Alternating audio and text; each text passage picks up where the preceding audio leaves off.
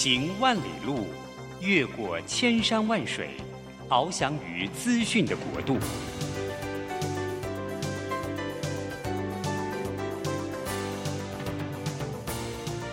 以全方位的视野，飞向更高更远的目标。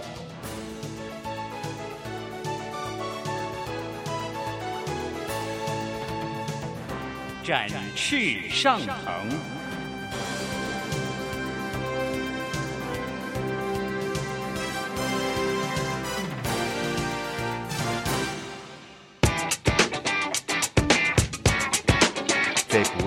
的时代中，让我们学习用新思维、新眼光，掌握新趋势，给自己一个看得见的未来。欢迎收听《魅力学习，看见未来》，李文娟主持。让我们一同纵览资讯潮流，掌握最新的趋势观察与生活情报。听众朋友早安，欢迎准时锁定《魅力学习看见未来》节目。我们常常说哈，人这一生你到底要留下什么呢？因为我们节目是一个职场的节目，通常呢，我们邀请的来宾都会分享他们的职场经验，谈如何功成名就，怎么样赚取最多的呃金钱。但是今天很特别，我们请来的是一位从事公益非常多年哦，可以说是嗯，在两岸。都有做公益，而且呢影响力很大哈。我们来欢迎五子西瓜社会福利基金会的执行长姚继光执行长，执行长早安。哎，早安。是，呃，我想呢，我们魅力学习看见未来这个节目是针对职场哈，所以是不是请执行长您先介绍一下自己的学经历好不好？现在怎么会呃，就是感觉你这算是人生第二曲先投入公益，对不对？所以前半生还是上班族。是的，是的。我我的父亲是一个军人啊，我跟他的父亲民父亲在民国三十八年，父母随着部队到台湾来。我本身出生在眷村里面，从小我学习不错，读书也很顺利。我大学毕业以后呢，呃，服完预备军官役以后，考入一个国际企业航空公司，在航空公司工作了三十年，呃，有机会曾经有机会派驻到加拿大温哥华六年，呃，泰国曼谷三年。呃，在行政管理、待人接物、服务人群各方面都有很好的历练啊，这对我未来的工作、后来的工作有很大的帮助。是，所以说，呃，那个时候能够考到这样子的航空公司是很难的事情嘛，就是你真的要足够优秀才行，对不对？嗯，确实不容易。我记得我那一届考试是三百九十四位，最后我们前面取了十位。哦哇，那呃，所以而且后来就是公司也很重用你嘛，就是因为后来你他还给你外派到就是温哥华跟曼谷，这表示说你得要自己扛起很多的这个责任来开开开拓这个市场市场。是的，呃，我的呃机运也不错，虽然没有任何的人际关人呃关系，但在公航空公司里面，因为自己工作努力，也有长官赏识，所以升迁比较顺利。呃，所以有很多的机会能够管理行政，呃，能够对自己做各方面的磨练。公司对我也呃觉得不错。当初在加加拿大温哥华开战的时候，就派我去那里工作六年。呃，后来派我到泰国曼谷担任担任工作，担任三年。所以我觉得我这一呃其余时间呢，就在台湾的各个各个部门有工作。所以对我来讲。呃，这都是很好历练，我非常感谢我当时的公司对我有这么好的一个经历，让我能够磨练自己。所以您的强项应该是语文跟沟通，对不对？因为要在加拿大的话，英文一定要非常好。然后泰国的话呢，呃，也是一样，要强调很多沟通吧。因为是的，在在加拿大和泰国，因为泰国我不会泰语，所以我们都是用英文讲讲的。是英语还可以。那主要我觉得在。公司从进入公司前后的十几年时间，一路升迁做管理的工作，所以在待人接物啊、与人呃与人交往啊、服务人群方面有得到很多的锻炼，所以对我的这几次的工作都有很很多很多注意。是因为我们刚刚说执行长的名字叫做姚继光哈，那个继光是光风霁月，是的，是个继光，然后。刚刚您也提到您的父亲是军人嘛，所以你们的家训是不是对你的学经历跟你的人格养成有一些关系？你自己觉得？嗯，是的，呃，我的父亲是呃出生在民国前五年，民国十三年就呃考上北大，就就投笔从戎进入了黄埔军校。那一辈子呃北伐、抗战、剿匪，一辈子为国为民。那我父亲是一个非常呃嗯内敛的人啊，他对待人接物非常非常的和和气。那我对于父亲对我对我的身教言教影响了我一辈子。我记得父亲就靠我母亲也常常告诉我，你要呃己所不欲，勿施于人，你要呃随时记住人家的好处，要多多帮助别人。这都都是我家庭给我一些教育。这样感觉伯父是一个儒将哈，就是通常我们说将军嘛，通常都会哎很。就是不开心的时候就拖出去毙了，可是 伯父不会哈，感觉他是一个很温和的一个儒将。嗯，我父亲是不会的，他是城里代人。我们在眷村里头后来居住的时候，所有人都和和气气，他对人非常有分寸，也不多言。但是这些他的言教身教对我一生影响非常大。而且他也很喜欢看书做学问嘛，对。是的，我父亲当初考上北大没有去念。后来离开部队以后呢，曾经在高中教过书，教过书，哎，是嗯，所以我们也呃，这个家庭里面有兄弟姐妹四个人，父母对我们的教育，对我们的身心培养，让我们一辈子都能够受益。是，所以我们刚刚跟执行长之前聊的时候说，您那个时候其实你的成绩是可以考到。成大、清大，对不对？但是你你来念的这个原因是你想不想离开台北，对不对？所以你你你选择辅仁吗？嗯，呃，是的，因为我在台北从其实从初中开始就半工半读，到大学每个礼拜五天都在做家教，也供给我妹妹。所以因为当时呃家庭呃家庭父亲做生意失败，所以我们非常的辛苦啊。不过这也锻炼我一个很好的一个呃。努力的方向。但其实家教是一个很好，呃，等于说就是教导别人，也是沟通的一个一个利器啊。而且因为文娟也做过很久的家教，所以我觉得常常一直一直复习这些也蛮好的，对不对？是的，是的。嗯，所以呢，就是我们刚刚聊到这个呃执行长的学经历，大家就能够理解哦，就是在这个。呃，您的前半生哈，就是包括行政管理啊、待人接物啊，特别是服务人群，就是刚刚讲你的各种工作都必须要跟人接触嘛。是的。所以你的呃，刚刚在我们的访谈中，听众朋友也可以听到，执行长是一个非常诚恳、非常客气哦，然后就是可是让人觉得呃非常舒服的一位长辈哈。嗯嗯。那所以您在职场中间呢，这样子的呃 personality 哈，怎么样能够呃就是。后来可以到做公益这个领域中间，对你的帮助是什么呢？呃，我们先谈一下好吧。就是后来您刚刚讲，您在航空公司做了三十年之后，就决定呃，算是已经届龄退休，可以退休了，就领到退休金的退休。是的。可是那时候你才五十五岁，对不对？是的。也这么年轻就退休？因为我工作了三十年，嗯，那时候我想，是不是还可以做一些更有意义的事情？我的父母来自中国大陆，但我从来没有去过。我非常想到中国大陆看看我的根，看我的根。嗯，同时当时我也知道，当时二零零七年的时候，中国大陆在一些偏远地区仍然是非常贫穷的。我希望到大陆除了寻根以外，看看能不能做一些公益的事情，能够奉献自己一点心力。是，所以那个时候你就是上人力银行的网站找到那个工作吗？啊，倒不是。嗯，呃，因为我一直都很崇崇崇敬一位。呃，王建轩先生啊，他在事实上，他在一九九六年，民国一九九六年九六年开始，就在台湾创立了爱心第二村文教基金会，在台湾的花莲、台东地区做原住民的课后辅导，做了二十几年。是，那一直到了二零零四年，他接受浙江省呃嘉兴市底下一个县级市叫平湖市的邀请，到平湖市办了一所公办名义的高中。他在二零零四年到了中国大陆。去做一些教育的工作。那时候他已经离开了公职，希望在大陆是不是能够做一点公益的工作。我知道他在浙江，所以我又呃跟他的秘书联系，他飞回台湾来跟我做一个 interview。以后在二零一七年的七月三十一号，我就他就带着我到了回到了浙江的这一所高中，叫做新华爱心高级中学去报道。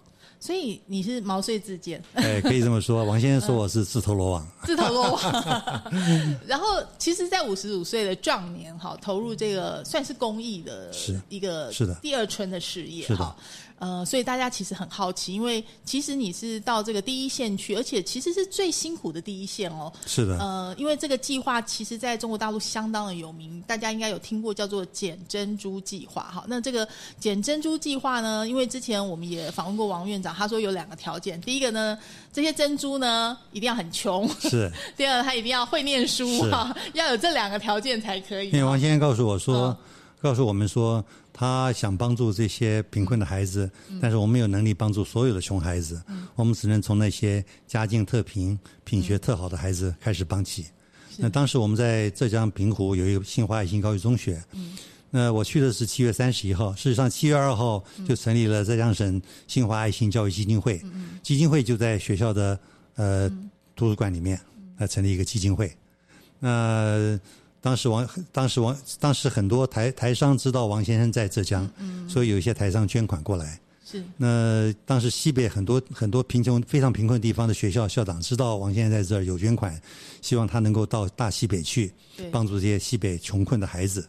那王先生也很很很希望做这个事情。嗯，那到了我我是七月三十一号到的，到了八月二十六号，王先生就问了我们几个人，当时有我们总共九个人，包括他们夫妇两个，九个人都是台湾去的一些职工。嗯嗯，我是最年轻一位，五十五岁。五十五岁是最年哎最轻的。年轻的，其中还包括了卫林女中教务主任，包括了呃在兴中学的校长，都退休人员啊，包括农委会，包括中科院，还有清华大学一位数学系的一个女的女女孩子还没有结婚，她当时那时候是五十岁，那我们都在那里帮助王先生做一些爱心的工作。他在八月二十六号就问说，想到我们都没有出去过，应该到有一个人到外面去看看。嗯，他看了几个人，看到认为我最年轻，他说你应该可以去。我说我愿意去，可是我不知道要去哪里，我从来没有去过中国大陆，东西南北搞不清楚。他说你想去哪里？我说我不知道，哪里最穷我就去哪里。他就说那你就去甘肃吧。所以我在九月五号，我就一个人拎了一个包包，一个人飞到甘肃。我在甘肃开始工作。哇，大家听起来应该会觉得非常的酷哈。就是呃，我想我们在这里休息一下，听段音乐回来之后，大家一定很好奇哈。执行长到了这个呃中国大陆哈，那年呢是。其实距离现在已经十五年了耶，15年了是的。好，但是您在中国大陆其实这个公益的活动大概进行了十年哈。是的，我在大陆工作了十年，负责这个基金会。对，所以这个捡起的珍珠呢，其实现在他们也都长大成人哈，也都很有成就哈。是的嗯那这可以说是一个小小善的种子哈，这十年之后长成了大树哈，或者说是林荫哈，到底有什么影响力呢？另外就是呃，警长跟王院长现在在台湾其实也正在。从事另外一项很重要的公益啊，是什么呢？我们休息一下，回来继续聊哦。There's children born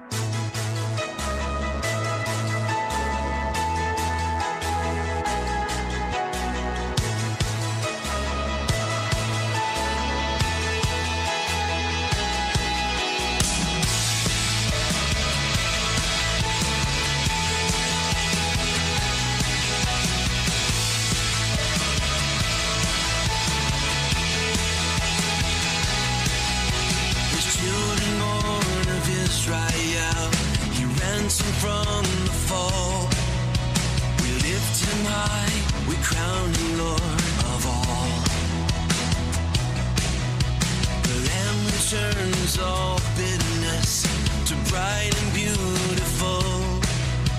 Our great reward, we crown him Lord of all. All hail the power of Jesus' name.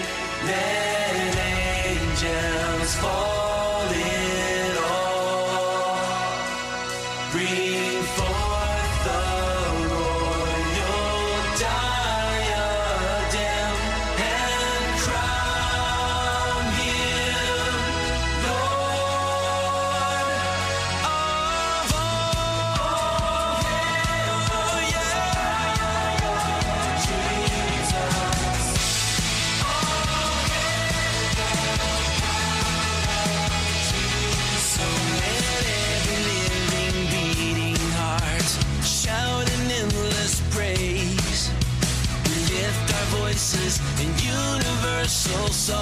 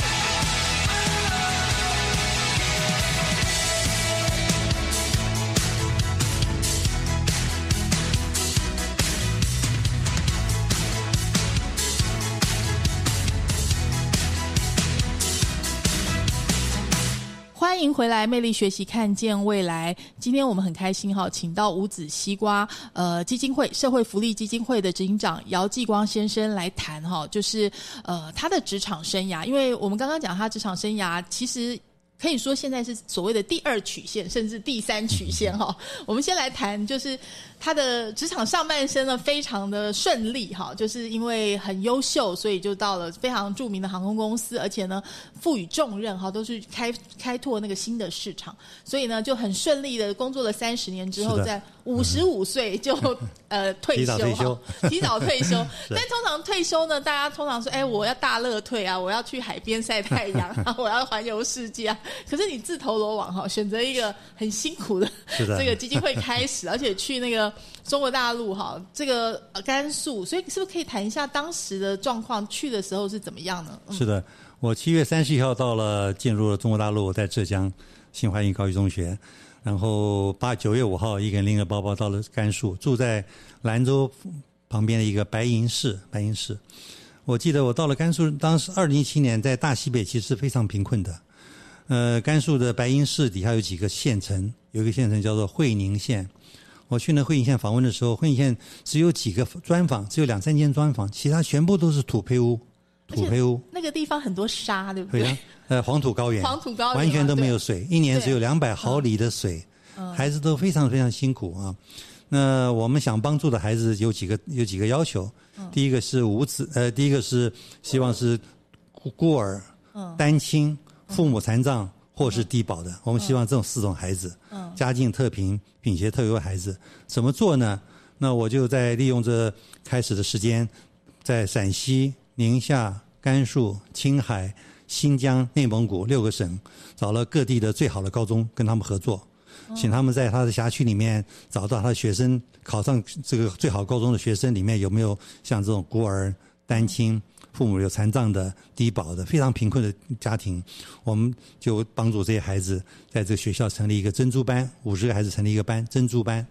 这些孩子有有最好的师资，由我们提供学费、住住宿费、生活费，全部由我们提供，成立一个珍珠班。我们对于学校的教学，我们都不担心，因为都是最好的师资来教养教教育他们。我们只要有一件事情，王先生说的，要做品德教育。哦哎，要求他们在孝顺父母，要求他们在平常要到做老人院、孤儿院去做各种放假的时候去做各种活动，这是我们的主要目的。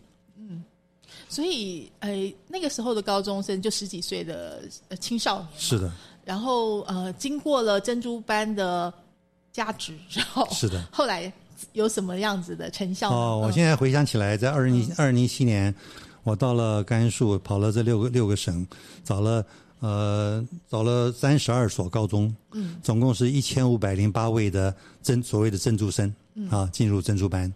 在二零一一零年高三考高考的时候，大陆高考所最好的学校就是一本一本，一千五百零八位的珍珠生，第一届珍珠生考上了北大、清华、交大、复旦，大概有百分之八十八，非常可怕，非常可怕啊！太可怕了。这些孩子们从深山山里面，当时如果没有人帮助他们，他们可能去种田了，可能去打工去了。这些孩子进入了各大专院校，那我们等于呃基金会帮助呃改变他们命运，点亮他们生命。是，所以算起来这一千多位珍珠，就现在算起来，呃，也快要三十岁，二十七八岁了，对不对？是的对。那他们已经进入社会了嘛，也是中间分子，是所以你觉得你回顾这十年到现在有什么感想？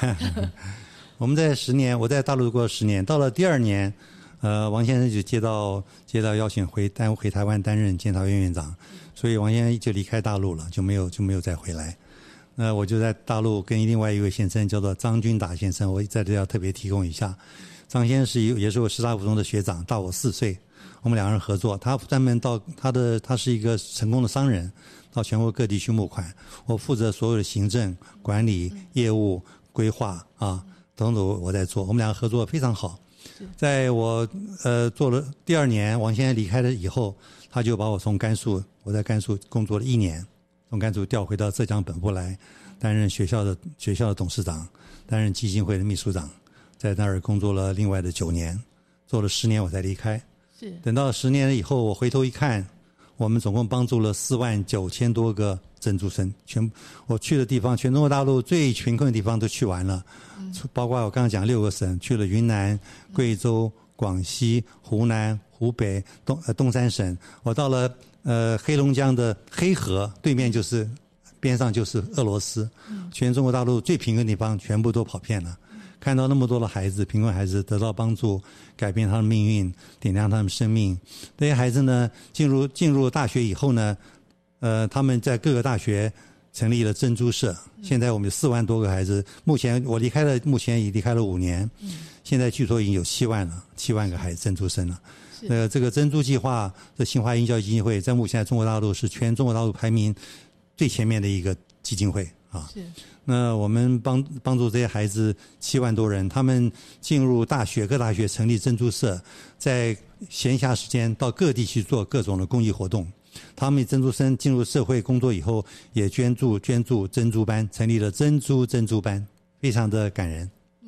所以这个算是代代相传。是的，就是这些珍珠，呃，在扶植小珍珠。然后，其实因为刚刚我们强调，院长有特别希望加强品德教育。那你回头看这十几年，呃，有品德教育有什么不一样的地方？呃，是不一样的，因为大陆在呃二零从从两千年开始以后，慢慢经济又开始往上走。从零七年到二零一六年，我在大陆实践期间，我很幸运见证到中国从贫穷开始往往上起飞啊。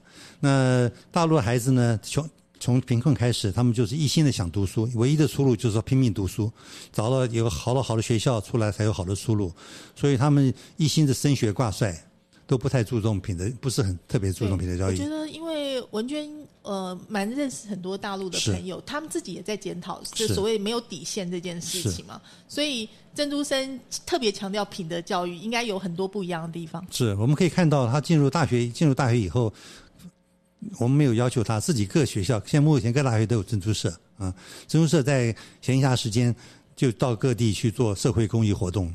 我觉得也是带动一些好的社会风气。我们也看到这里面有一些孩子，现在有的当医，当了在北京当医生，有念了博士，有进了华为，有进入全世界最好的呃最好的最好的会计会计事事务所，有出国念了博士，所以都在社会各地的成为精英，成为社会的中坚力量。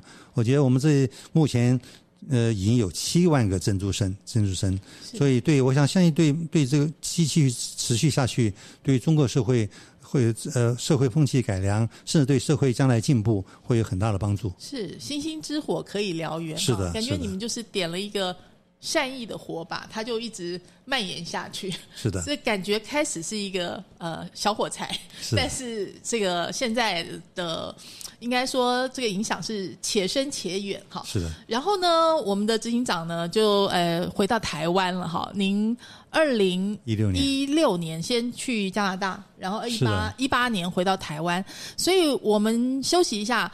接下来呢，就要请教执行长说，哎，回到台湾你又有新的挑战哦、嗯 就是要做这个呃五子西瓜还有天使居啊。这次呢是要照顾那个孤苦的老人哈、是的是呃，为什么选择这个慈善的领域呢？以及现在的成绩如何呢？呃，我们休息一下，待会再跟执行长好好聊哦。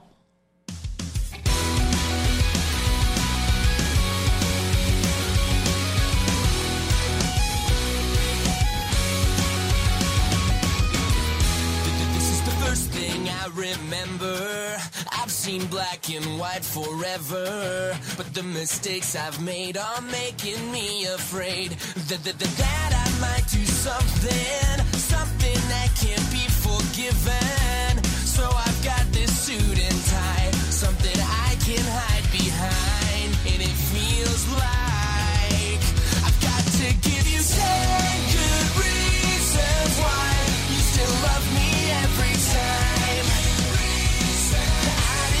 forgiveness every night. You still love me when I'm. I ain't got no reason why. And I remember laying everything down only to turn around and sell you out. It's like I'm laughing in your face for the sacrifice you made. But you're breaking my defenses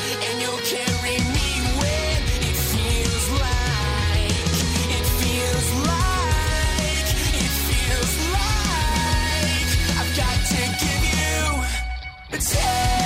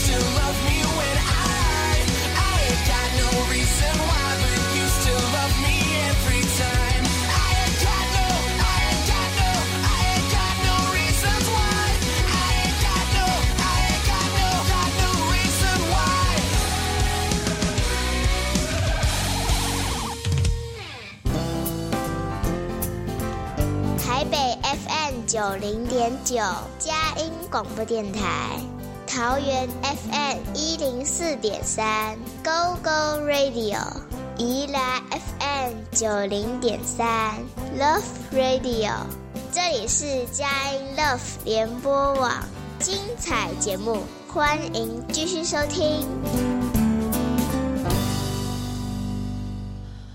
迎回来，魅力学习，看见未来。今天我们专访的对象呢是五子西瓜社会福利基金会的执行长姚继光，姚执行长。执行长，我们刚刚谈到，就是哎，其实你离开中国大陆也好几年了，结果你觉得哎，这个珍珠生他自己运作的很好，对不对？现在他们等于自己已经呃珍珠减小珍珠，珍珠小珍珠再继续下去，这样就是你让你有一个什么样子的感想？就是说，这个赛义跟公益的这样子的一个呃职场或者这样子一个一个工作，你觉得它的意义是不是就在这里呢？是的，呃，事实上我在二零一六年底离开了中国大陆，因为我工作了十年，我给自己期许也就是十年。那有一位台商叫秦荣华先生接呃接续了我的工作，目前所以最近的五年，他们不断在做珍珠计划，把它做得更精细一点。除了帮助孩子念书以外，还扩大他们视野，给他们做一些培培训啊，呃，有一些心理辅导，呃，做了很多很多的社会工作啊。那我觉得这个计划呢，在大陆是相当有相相当有名，呃，对大陆有很有其实上慢慢有一些较较深远的影响。尤其看到这些孩子从最贫困地区进入这个呃好的大学，出来以后进入职场工作，他们能够知看到这些那么多人来帮助他们，他们自己也能够体会到要帮助别人，那这是这是一种呃善的循环，我觉得是是的。所以我觉得呃这十年，我的我回来以后有同有朋友问我说：“你的那么高的薪水，你去做了十年，你会不会觉得很很后悔？”我说：“我一点都不后悔。”我觉得我得到的，呃，我是我我给我得到的比我给予的多得多啊。所以到这个我们说 MPO 哈，就是这种公益的基金会做事，就是配的部分是就是不用想，是不是？哦，对，因为我因为我有一个退休金，我记得我刚去的时候，王先问我说你要多少钱？我说我不要钱。嗯他说你为什么不要呃不要？我说我有退休金。他说那这样好不行不行，一定要给你钱。我说你要给我多少钱呢？嗯，我一个月给你两千五百块人民币啊。两千五百万人民币是相当于一万块一一万一多一点多一点点的啊台币而已。嗯我说你一定为什么一定要给我钱呢？他说我跟你讲啊，我如果不给你钱，哪你当志工，哪一天你不高兴拍拍个桌子就说我不干了，我说你让我给你钱你就不能走了。我说你真厉害。那我说这样好了，我一年我就捐三万块人民币啊。哦我自己带了十万块美金到大陆去，嗯到我十年后离开的时候，我只剩下一万块人民币，所以全部都捐给了贫困的孩子。我觉得是非常非常快乐的。哦，可是诶，做这样子的决定，家人支持吗？嗯，家人都支持的。嗯是是，我当时我其实我的呃我的太太在二零一三年就过世了，有一个孩子在我送他到欧洲念书，是念书然后回到加拿大在工作，工作很好，现在要结婚了，是所以我当时其实没有什么负担的。哦。是，就是，所以就是决定了就就做，就像王院长这个苏老师就是支持就对了，是的，嗯全心全意去做。嗯就是也没有在考虑就是报酬这件事情。哦，没有，完全没有嗯考虑到，但是实际上的获得就是施比受更有福这样子的感觉，真的是这样。嗯我觉得帮助那孩子，看到他们从那么困苦的环境出来，找到工作，成立家庭，觉得我、我内心觉得太快乐了，太快乐了。嗯嗯嗯所以我都得到了比我给予的多太多了。那现现在还有很多人会写信给你嘛？就是这些孩子们，呃，我我我回来以后，我就基本上比较少联络了，还是有几个特别特别的孩子跟我联系，特别孩子，像去年有个孩子，他他们有两岸交流，一个大学生认识了，我过生日有一在在台北在林口过生日，说那一天我都忘我都不知道我过生日，有有一个有一个人快递送来一个东西，送了一个花，里面有一个有一封信，有个卡片，是在黑龙江的孩子，一个大学生，他托他的朋友送给我的，我也觉得非常感动。哇，他们真的随时随地，你就感觉是他们的家人，是的是是的非常棒。那所以现在呃的主要的任务，现在是在做无籽西瓜嘛，哈，是的是可以谈一下无籽西瓜，呃，因为。呃，我们知道这个王院长在推无籽西瓜也非常的努力哈。那现在大概无籽西瓜的进度到了什么地方？然后呃，目前为什么我们会锁定就是无籽的老人来做这些公益呢？嗯嗯，好的。我事实上在二零一六年底工作十年以后离开呃中国大陆，我回到加拿大，因为我母亲已经九十二岁了，我在加拿大陪伴她两年，到九十四岁她过世为止，所以到二零一八年底我又回到台湾来。那王先生知道我回来了，说他我们以前在帮助孩子，现在我们帮因为台湾的老龄化很严重，希望我们来一起来做一下老龄老人的工作，我我非常乐意啊。虽然我年纪已经不小了，那五子西瓜这个呃基金会呢，一主要在照呃，因为王先生和夫妇两个人是没有小孩的，是所以他一直心心念念，他知道五子的是比较需要需要帮忙的，对所以他就成立五子西瓜社会福利基金会。那我们目前主要是照顾在机构里的无子老人，我们对于他们做一些关怀的访视，他们是一生病我们做陪诊，我们办理各项各项乐乐龄活动，让他们能够开心。同时，我们还免费担任老人老人们的信信托监察人、医疗代理人、遗嘱执行人，同时鼓励老人们要签署这个病人自主法，预立医疗的决定。这里面，我们希望让这些老无子老人无子变有子，老有所终，这是我们最终的目的。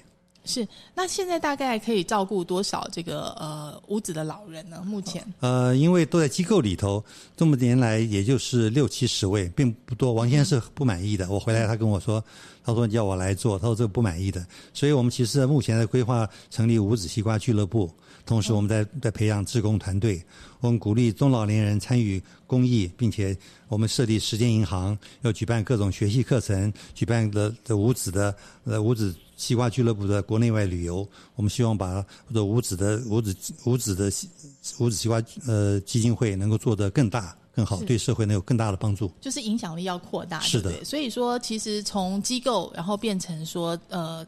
志工，然后还有学习课程，这个可能是一个新的方向。是的，是好，那另外我们知道还有一个天使居，对不对？对的那天使居的缘由是不是也请执行长讲一下？嗯，因为呃我回来以后一一呃我们五子西瓜基金会一直在照顾机构里面的老人。嗯。那王先生认为说，除了去关怀以外，我们自己是不是应该自己成立一个肠道机构来实地来照顾老人？当然，这个工程是非常浩大的。那我回来呃第二年，有一位老太太到我们办公室来。事实上，我在大陆的时候，她就从上海到我办公室来，捐了三千六百万台币给我们，是我们减肥政府计划的第一笔资金，非常大。左老先生、左老太太，我想报社上呃公呃报章杂志上也有介绍过左老太太。她跟王先生说，她刚卖了香港的一个一个房子，卖了一亿港币，要捐给我们基金会，希望给王先生来做公益。王先生说你想做什么？他说随便你，你要做什么都可以。就王先生决定要成立一个长照机构，因为因为五子西瓜社会福利基金会是没有资格在做长照机构的，所以我们是另外成立一个天使居长照财产法人。那从呃两我回来以后，两年多以前开始得到捐款，这笔捐款以后开始买地，开始呃建立团队，开始做各种规划。目前这个天使区目前已经外观都盖好了，预计大概在七月底八月上旬就能够完成。再经过各项一些申请的申请的程序，预计在十月底就可以正式成立天使区长照财产法人。是因为我们知道卓妈妈捐了三亿八千万，是好，然后让这个王院长，因为他是虔诚的基督徒嘛，他就讲说，哎，他是先想到说他要做这个肠道机构，然后是。这个捐款就进来了，他觉得上帝就是会安排一切，会开路哈。所以大家其实也很好奇，因为三一八，我们当然觉得是一个天文数字，但是事实上要做一个肠照的机构是不够的哈，对不对？应该是不够吧，确实不够的。确实不够哈。呃，我们我们王先生住在林口，我们基金会在林口，所以我们第一个选择就在林口买一块地。那林口地非常非常贵啊，我们买了一个四十四百平的地，一平四十一万五千块，花了一亿六千七百万。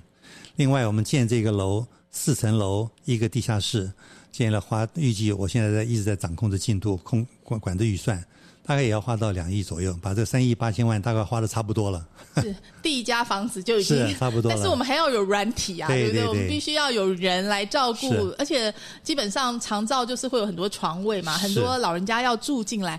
那接下来怎么办呢？因为我们知道王院长希望他是能够用爱心来照顾这些老人嘛，他也希望说可以设立一个标杆，就是未来这样子的一个，因为我们通常觉得住在养老院里面的老人都是很很很可怜哦，是 但是天使居不一样哈，因为是是天使居住的地方，所以到底这个天使居现在的状况怎么样呢？还有未来它会演变成怎么样？我们休息一下，呃，待会儿继续跟执行长聊哦。That boy had the highest of expectations. And he heard that Jesus would fill him up. Maybe something got lost in the language. If this was full, then why bother? This was not the way it looked on the billboard. Oh. Smiling family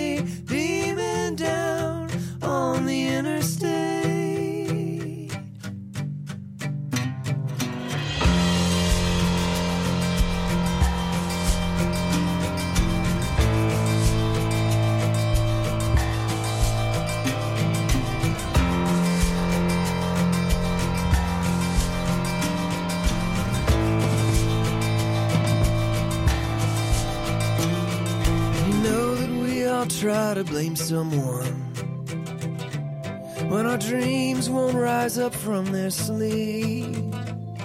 And the reaching of the steeple felt like one more expensive ad for something cheap. This was not the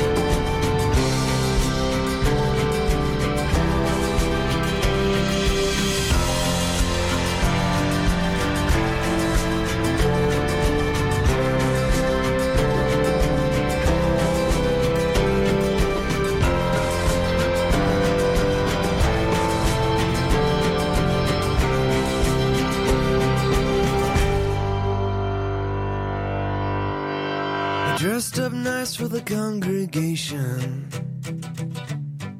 Scared somebody's gonna find him out. Through the din and the clatter of the hallelujahs. A stained glass Jesus sings. This was not the way it looked on the billboard. Oh. Smiling family beaming down on the interstate.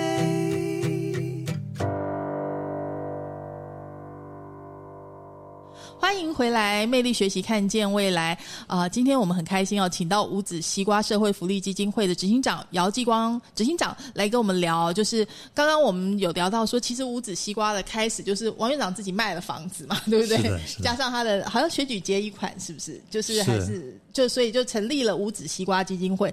后来天使居呢，就是卓妈妈这一笔很大的捐款，是的所以就是在林口买了地，然后也盖好了房子，现在快要盖好哈，对不对？是年底会呃预计在十一月多就可以，十一月中可以开始启用了。哇，那所以现在应该很多工作紧锣密鼓在进行吧？是的，工作非常非常的繁重，嗯，因为呃，除了这个建筑以外呢，还有一些规划。我们很幸运的是，有很多爱心人士给我们一些帮助，包括里面设备，包括呃防疫、防尘以及智能设备，包括尿布，包括轮椅，包括床，呃，包括电脑，呃，所有的都是人家人呃都是爱心人士捐的，所以也省了我们很多的钱。那在天使居里面有多少床位？还是说你们怎么规划？嗯因为我们的其实这个天使居并不大的，只是一个小而美的一个、一个一个叫做新淼天使居。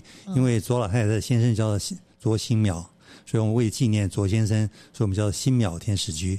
我们很幸运的找到了士林灵粮堂协会来做我们的服务，它是全台湾最好的一个社服的服务团体啊。那我们目前规划的有呃两个单位，十八十八位的师智，叫做团体家屋，有中重度失能的，是就卧床的，大概二十六二十六床。另外还有六十位的日间照顾，就早上来，傍晚回去，日间照顾，所以并不是很大，但是这里面有很多爱心的奉献啊。那我们现在规划了，我跟台北市政府、新北市政府、社会局都开过会，我们王先生希望能够四十四个四十四个卧床的里面，我们提供二十二床给，请他们去台北市政府、新北市政府到社会上去找那些无最好是无子的、独居的、呃低收入的、呃年纪大的、活不下去的人，希望能够提供给我们。我们在七月半开始去一个一个一个访视，我们提供二十二个名额，让这些老人能够住到我们天使居来，享受天使一般的服务，能够直到终老，一毛都不要花。可是说实在，这个成本就不少，对不对？确实是请问一个月的成本大概要多少？因为我们知道住这种高档的养老嗯院，其实是、呃要要有一点财力才可以，我们算过啊，一个人一个一一个人平均的一个月要六五万块钱，五万块一年要六十万，六十万啊，呃，所以十个人要六百万，六百万一年要六百万，二十个人一年要一千两百万。所以我们必须要用募资来要靠。靠募款，我很很也，但我相信这个会感动人的。就像我在中国大陆十年，我们就是我带着十三个年轻人，就做的珍珠计划。我们带所有的大陆，因为经济起飞，很多有钱人，我们每个学期开学以前，带着所有的人到我们大西北每一个地方去去家庭访问，去看那些贫困的孩子家庭，看的都非常非常感动。回来一个告诉一个，我回十年以后回顾，我在大陆我募款募了三十亿台币啊。那我们推出这一个二十二个床位以来，没有两三天，就有一位一个爱心团体，他们认捐了一千五百万，一千五百万。是所以我相信，呃，社会有很多很多有爱心的人，当他们看到我们在做感动人的事情的时候，他们会乐于伸出援手，一起来帮助这些社会最底层的人、最需要帮助的人。是，其实就像执行长说的哦，就是呃，我想，因为王院长自己本身呢，就是其实他是非常多人的这个。偶像，就是是或者说他，因为他的正直公正这样子的 清廉这样子的形象深入人心哦，就所以刚刚为什么说卓妈妈说你钱就拿去，你要做什么我不管你，好，就是有很多这样子的人，的对不对？所以能不能谈一下说，呃，您跟王院长接触，或者说您呃追随他这么多年，哈，你的心得是什么？然后就是觉得陪他一起来完成这样子一个有意义的事情，呃，你你现在最希望做些什么？我其实那么多年以来，从报章杂志以前不认识他，就知道这个人是非常非常的清廉自守啊。呃，他品德高尚，他操守很廉洁，只知道这样。跟你的名字一样，光风霁月。那到了大陆跟他接触，实际上跟他大陆接触也不长。我去了到去了一个月，我就派到大西北去。等他派我回到浙江来当学校董事长、当基金会秘书长的时候，他就离开了。当天下午就离开了，就就回到台湾当监察院长，就没有再管大陆的事情。